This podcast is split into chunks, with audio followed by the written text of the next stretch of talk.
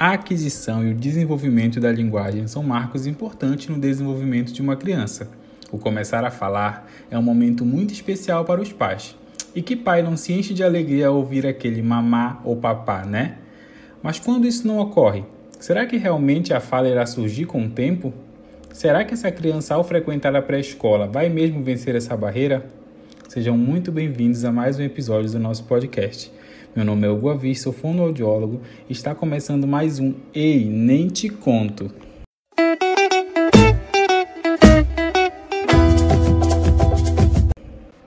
E no episódio de hoje vamos falar sobre o desenvolvimento da linguagem.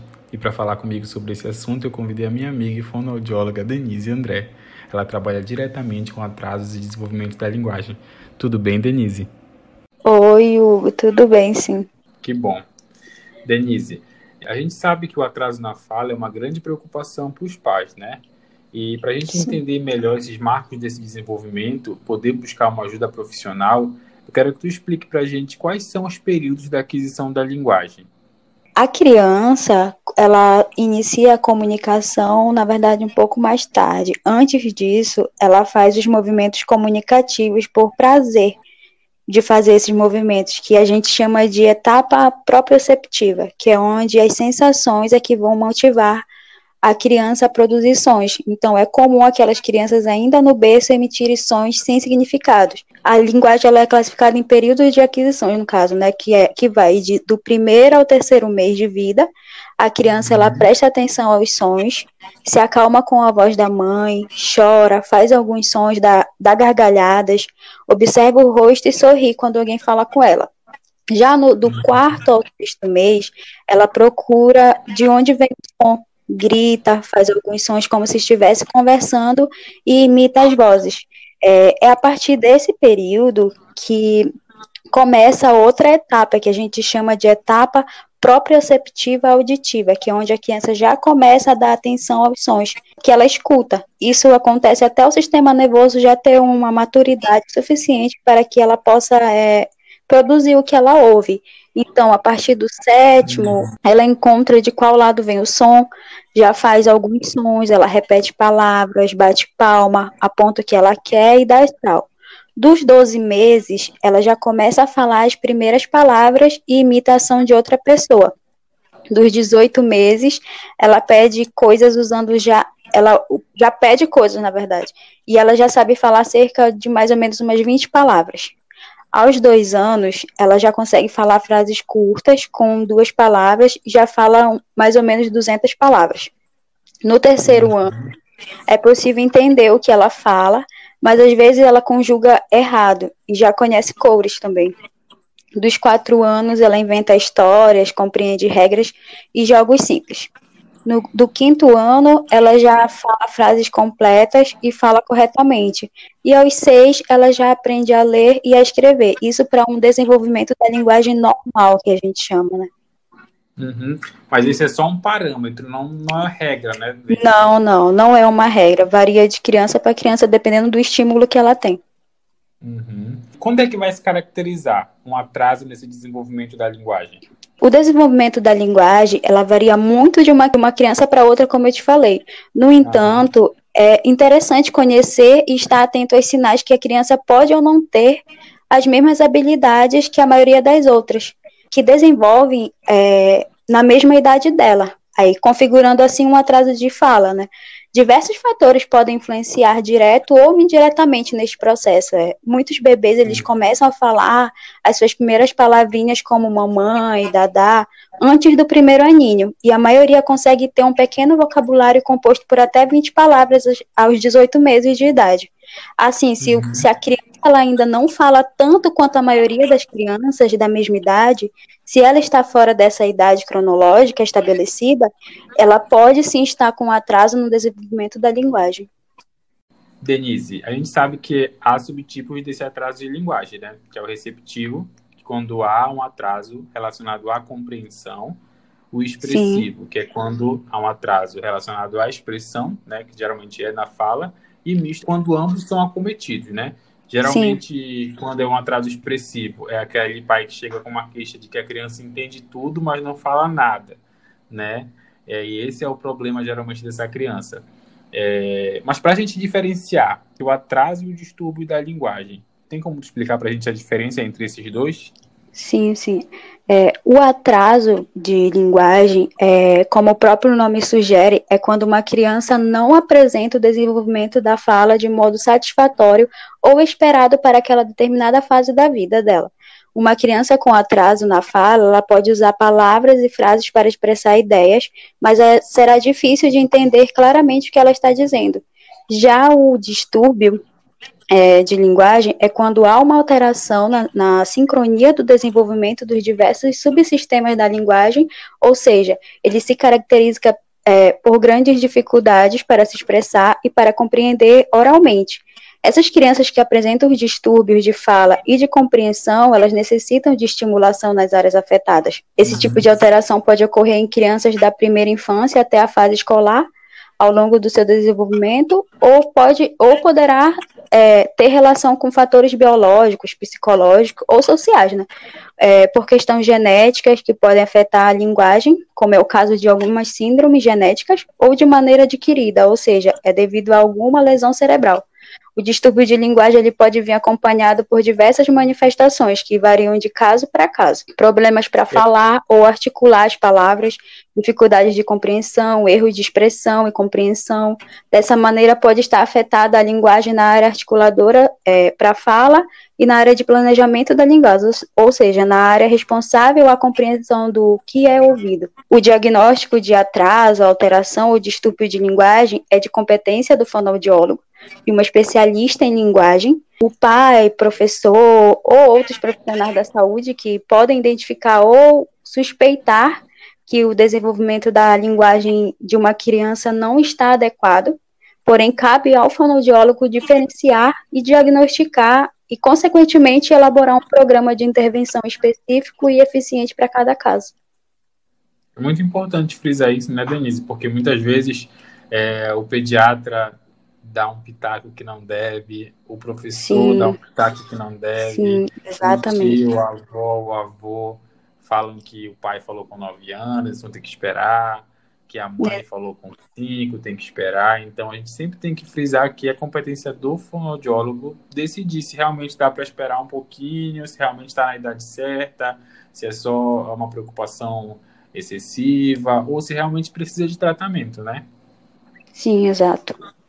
Então, voltando nessa diferença do, do atraso e do distúrbio o atraso está é, tá alterado apenas um dos subtipos, né? E o, e o distúrbio é uma coisa mais macro, né? Geralmente todos os subtipos de, de atraso, receptivo, expressivo, todos estão alterados, né? Então é uma coisa mais macro. Sim. Mas assim, é, explica pra gente um pouquinho, Denise, quais são os fatores que levam essa criança a ter um atraso de linguagem? É, a gente tem que frisar também outra coisa que nunca é, é preguiça, né? Que muitos pais não. falam, ah, acho que ele não fala porque ele está com preguiça. Mas não. não. Então, fala para a gente um pouquinho quais são esses fatores que levam essa criança a ter um atraso. Sim, sim. As causas mais comuns do atraso de linguagem, eles incluem principalmente é, a perda de audição, os danos cerebrais, falta de estímulos, por exemplo, quando a criança passa pouco tempo uhum. conversando com adultos, o autismo, o mutismo eletivo, que é transtorno psicológico em que a criança se recusa a falar. É, não é que ela esteja com preguiça, não. É, o convívio em um ambiente familiar é, tem muito essa questão da, do convívio com, com bilíngue, né? Eu, uhum. particularmente, acho que a criança primeiro tem que desenvolver a sua linguagem materna, né? Para depois ela ser introduzida uhum. a um outro, uhum. uma outra linguagem. Então, você fazer essa junção do, da língua materna com uma língua externa vai, sabe, meio que embananar a cabeça dela e ela não vai saber para que lado vai. É, classificar uma alteração de fala como preguiça só prolongará aquele problema, visto que quem ouvir isso provavelmente não pensará de imediato em procurar um especialista no assunto e vai ficar esperando a fala da criança chegar, vamos dizer assim. E o tempo vai passando, é, e o tempo vai passando e vai ficando mais complicado. Né? Exatamente, né? o que vai ocasionar problemas futuros de aprendizagem anos mais tarde na escola, no caso. Uhum. Falando é, desse negócio de bilíngue, Denise. Sim, pode falar. Essa questão do bilíngue aí, eu tava com um caso de que a mãe é estrangeira Sim. e o pai é brasileiro. E dentro de casa, a mãe tinha dificuldade com o português, né? Mas já está aqui há alguns anos. Então, dentro de casa, essa criança recebia estímulo é, russo, estímulo português e recebia estímulo do inglês. Meu Deus. Então, Imagina assim, a cabeça da criança, para que lado eu vou, né? Não, aí, aí a, o pai queria que ela falasse português e a mãe queria que ela falasse russo. Então, a criança pequena, tipo de 4 anos, é, tinha preferência por algum idioma. Então, para estimular, é, não se caracterizava bem um atraso de linguagem. Tinha um atraso, um atraso de linguagem, porque não formava algumas frases curtas, né? E na idade já devia estar formando, mas é, era bem complicado, porque aí ninguém queria abrir mão de um idioma. Nossa. Então, fica complicadíssimo estimular uma criança desse, desse nível, né? É, então, é basicamente isso que tu falou. Tem que primeiro é, aprender a língua materna para poder depois desenvolver outros idiomas, porque senão não sim. tem como fazer, é bem complicado. Sim, Só confunde sim. a cabeça dessa criança e acaba que ela acaba tendo preferência por outro idioma e para estimular uma língua materna fica muito complicado, né? Eu tive contato com um paciente também que a mãe dele é, tipo, os cumprimentos, as palavras simples do nosso dia a dia, né, do, do português, ela uhum. usava inglês. E aí, quando eu falei para ela sobre isso, que a criança ela não sabia o que ela falava, ela misturava tudo. E aí eu expliquei para ela que ela melhor ela falar primeiro português e depois, quando ela entrasse na escola, estimular ela no, no, na outra língua. E ela falou que a pediatra dela aconselhou ela a usar o inglês, não sei o quê. Aí eu na hora ia se tornar uma discussão tão grande, eu acabei falando de vida, e aí ficou com ela, entendeu? Mas é complicado, porque eles querem fazer o que os outros estão falando, a, ao invés de quem já está com a experiência. E aí vale frisar mais uma vez, pediatra não é fono, né? Exatamente. E aí a gente tem que sempre encaminhar pro fonoaudiólogo, porque o fonoaudiólogo que é competente para tratar, para lidar com esse tipo de assunto. Então, é, geralmente tem paciente que já vem diagnosticado do pediatra. Ah, é um atraso de linguagem, é autismo, é apraxia de fala, leva vamos tratar. Sim. Então, sim. às vezes os pais já chegam com uma com uma cabeça assim de que é aquilo, né? Sendo que não passou pela uma avaliação do profissional que realmente é competente para isso. Sim. Então, aqui, é, lembrando que sempre tem que levar, independente se o pediatra disse, se outra profissional disse, tem que levar para um fono, porque ele vai saber qual é o diagnóstico real daquela criança. Exato.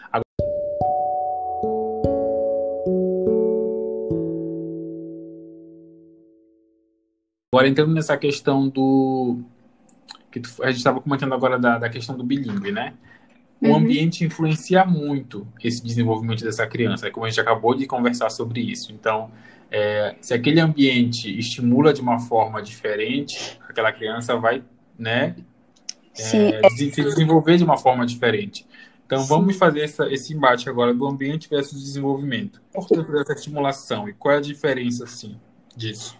É, o ambiente familiar ele é propício para aprendizagem de diferentes ordens, né? O ambiente que a criança está inserida é provedor de uma diversidade de estímulos e ela aumenta o repertório comportamental e estimula a linguagem e as habilidades de solucionar problemas, possibilitando às crianças a, o aprendizado de diferentes formas, além de construir é, as suas relações sociais. É, o, o papel fundamental dos pais, cuidadores, educadores, é o de cuidar, de promover um ambiente propício para que o processo natural de desenvolvimento ocorra positivamente, bem como assumir a sua função e responsabilidade na contribuição externa neste mesmo processo. É, o estímulo na primeira infância ele tem como função desenvolver as, as potencialidades das crianças e é realizado por meio do, do, brinquedo, de brincadeiras, de jogos, de exercícios e várias outras maneiras que beneficiam o potencial cerebral da criança, desenvolvendo assim o, o seu lado físico, emocional, intelectual. Uhum. Uma criança adequadamente estimulada, ela tem mais capacidade de aprendizagem e facilidade em adaptar-se ao seu meio e de se relacionar com outras pessoas. Então, assim, é, é uma coisa que eu sempre falo para meus pacientes, Denise, de que em casa casa é o espelho da, daquela criança, né? O familiar, sim, sim. o pai, a mãe é o espelho daquela criança. Né? Então, é, um exemplo que eu sempre uso. Se o meu pai né, fala bicicleta, aquela criança vai falar bicicleta porque aquele é o modelo de fala dela.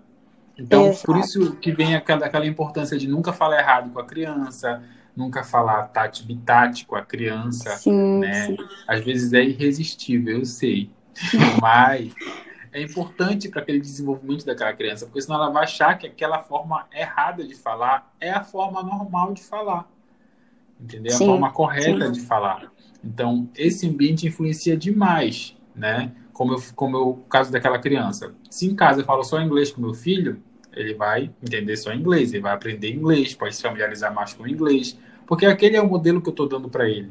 Então, esse ambiente, eu falo que 50% né? Pode ser algum problema, 50% é o ambiente, entendeu? Sim. Então o ambiente ele vai moldar aquela linguagem daquela criança, vai moldar a forma de falar daquela criança, né? Vai dar um sotaque para aquela criança se for de um outro estado, tem um sotaque mais forte. Então toda tudo isso é relacionado a esse ambiente. Então o ambiente ele influencia grandemente esse desenvolvimento da linguagem, essa forma que essa fala vai, né, vai ser expressada. Então é muito importante a gente se é, atentar ao ambiente, né?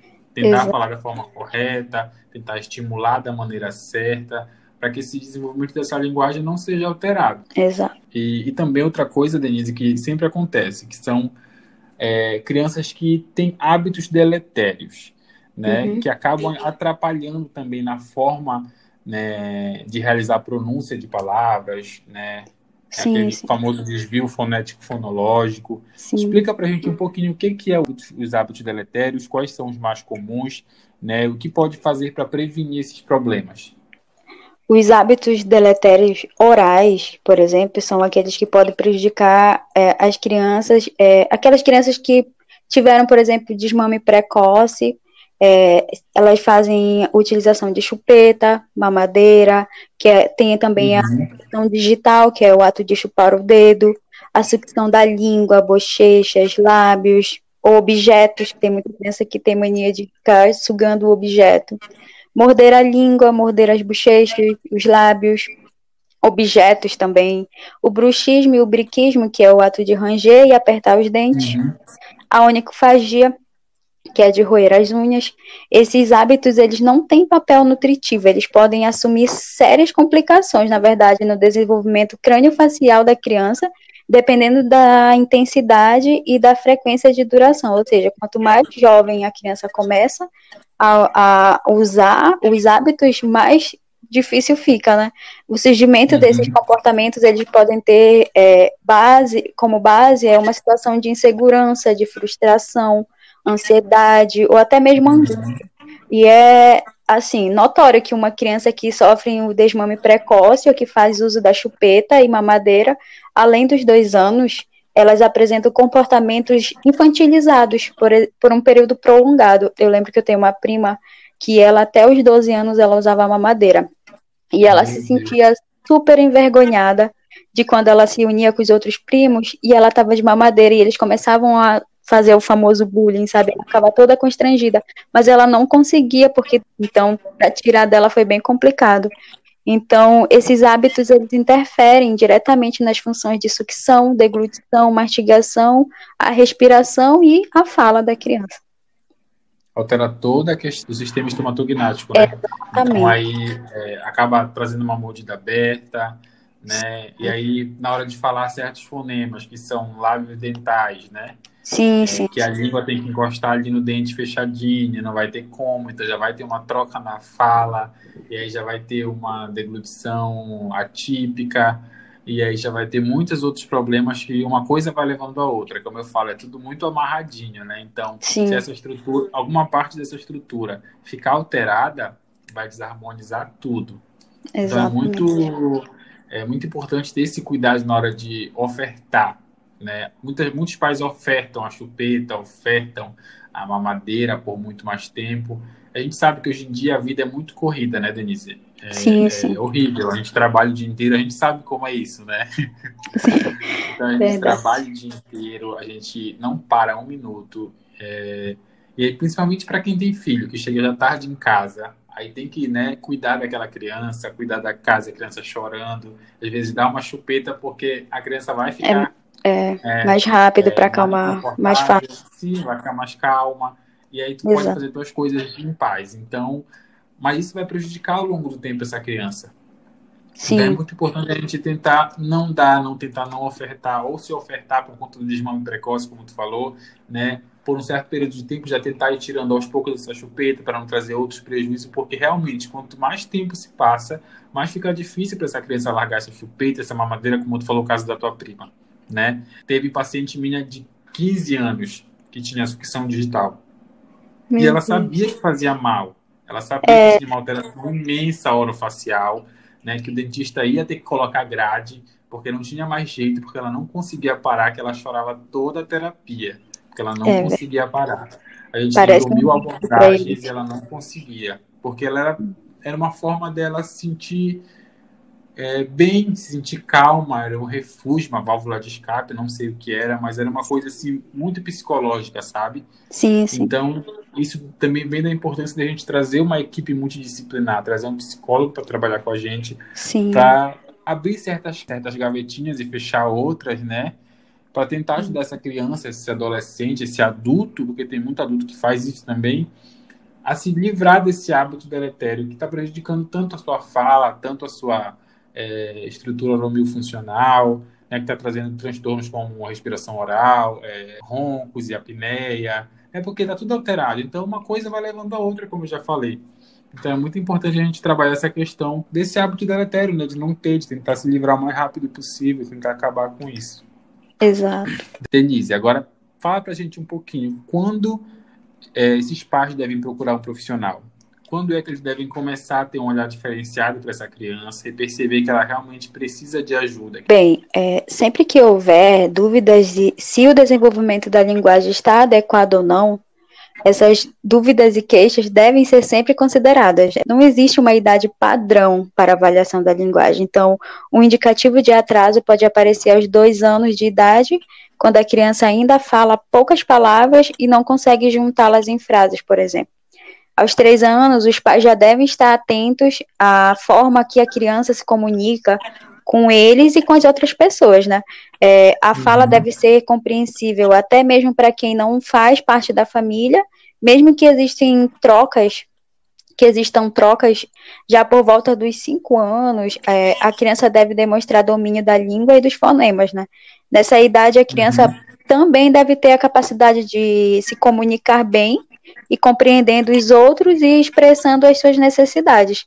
Caso os pais percebam que os seus filhos estão é, atrasados em algum desses aspectos, o fonoaudiólogo está habilitado para identificar esses aspectos.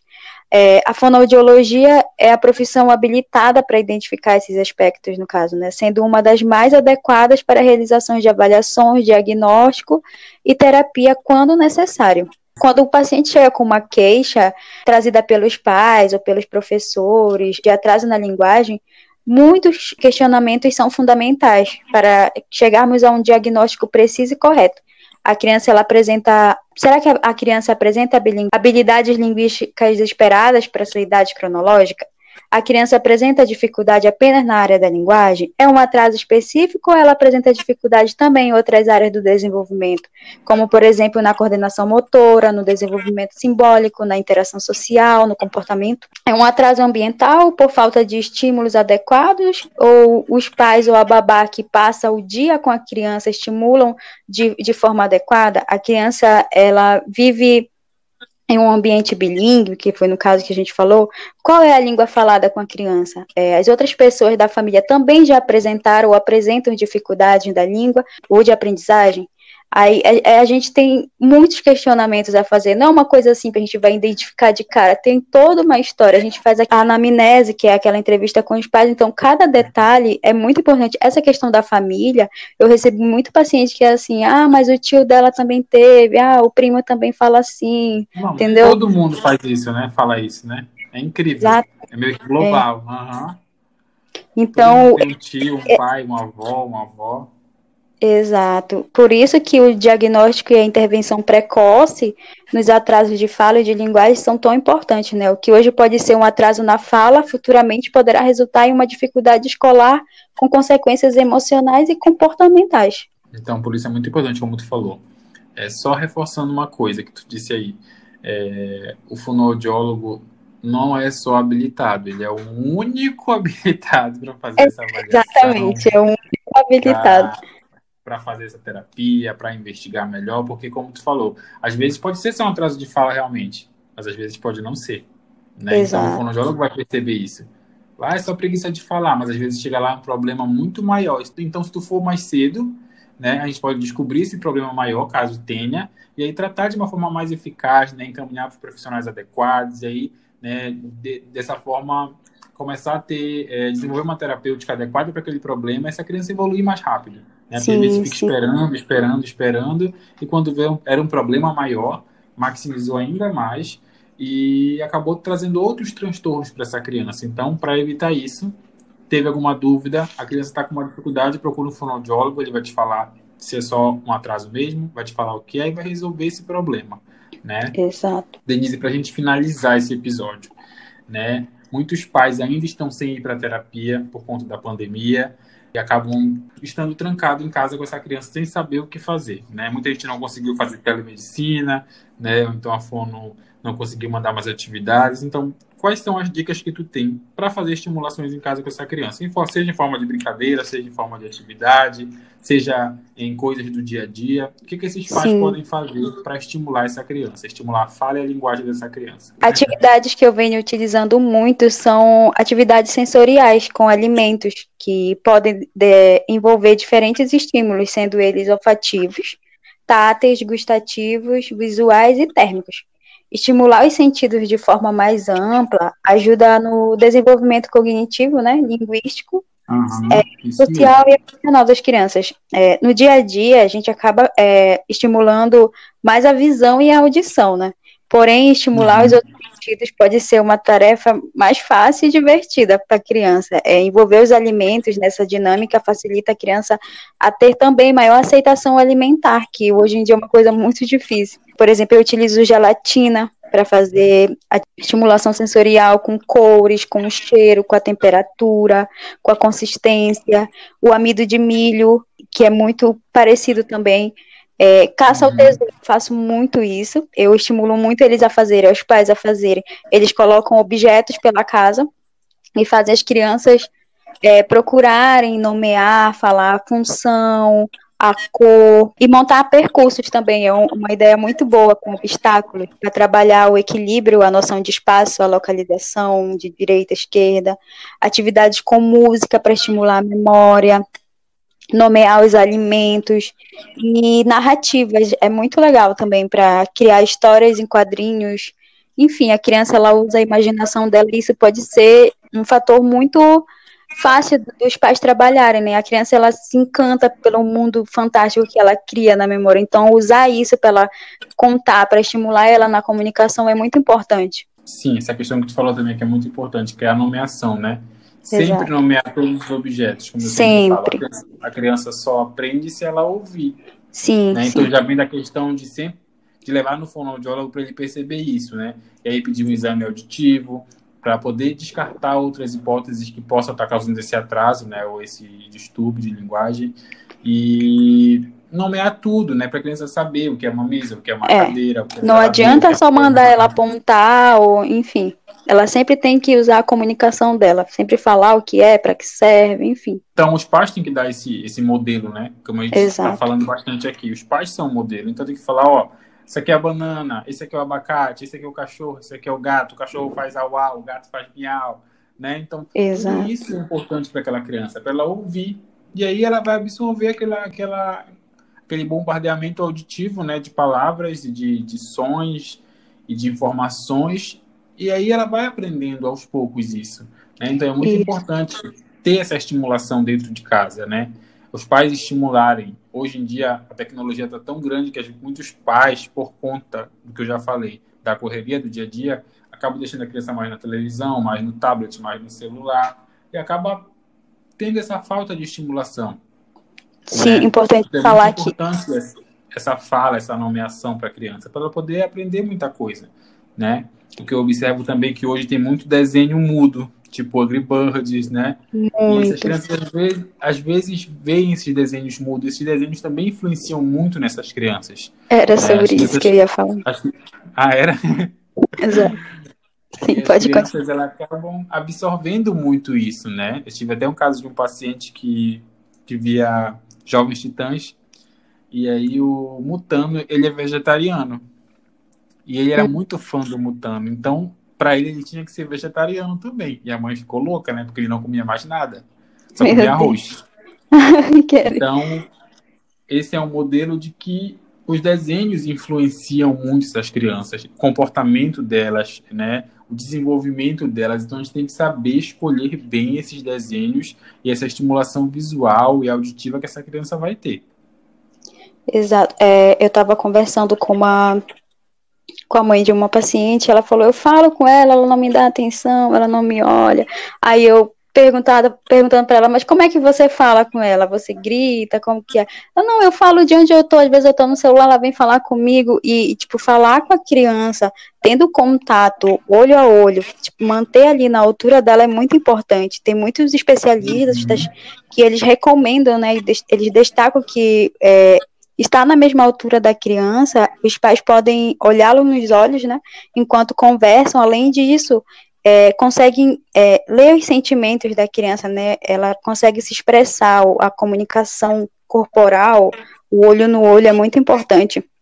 Ela consegue ler sentimentos, é, prestar atenção nas expressões faciais dela, além de dar conforto e passa uma questão, noção de igualdade para ela, né? Então, você falar de longe é diferente de você estar tá olhando para ela e explicando as coisas. É mais fácil dela entender dessa forma. Sim, com certeza. Então, assim, dicas para pais que estão ouvindo esse podcast, que querem estimular seu filho de alguma forma, ou que perceberam através desse episódio que não estimulam seu filho, que precisam estimular mais. Né? O que, que vocês devem fazer? Primeiro de tudo, né, Denise? Nomear tudo. Exato. Nomear tudo, mostrar o nome das coisas para essa criança, né? Apontar a árvore, é, falar o nome da árvore, falar o nome do cachorro, falar o nome dos vegetais, né? Das frutas. Essa criança só vai aprender se ela ouvir. Exato. Como eu falei, anterior, como eu falei anteriormente, prestar atenção em, em que desenho que essa criança vê. Qual é a estimulação audiovisual que ela está tendo? Que tipo Será de que é um desenho Sim, que tipo de conteúdo ela está ouvindo? Será que é um desenho que é mudo? Será que é um desenho que só fala inglês? Será que é um desenho que só fala russo, francês ou outro idioma? Né, que está estimulando ela de uma forma diferenciada que vai acabar atrapalhando esse desenvolvimento da língua materna, né, ou fazendo essa criança não falar porque ela está se baseando nesse desenho. Então tem que prestar atenção nisso também e colocar mais é, conteúdos audiovisuais, né, educativos que mostrem, que falem as cores, que mostrem as partes do corpo, né, que fale o nome das frutas, que seja bem interativo, né, que fale bastante, que mostre bastante, que tenha bastante conteúdo para essa criança, né? Se puder ler uma se puder ler uma historinha antes de dormir toda noite, porque a criança também, através dessa leitura, como tu já falou, essa criança vai aprender muita coisa, vai aumentar esse vocabulário dela. É, Exato. Sempre ter a brincadeira é, de cantar, ter um momento, né, mãe filho, pai e filho, né? Esse momento de brincadeira, de lazer, de interação, é, para essa criança vai ser muito importante, né?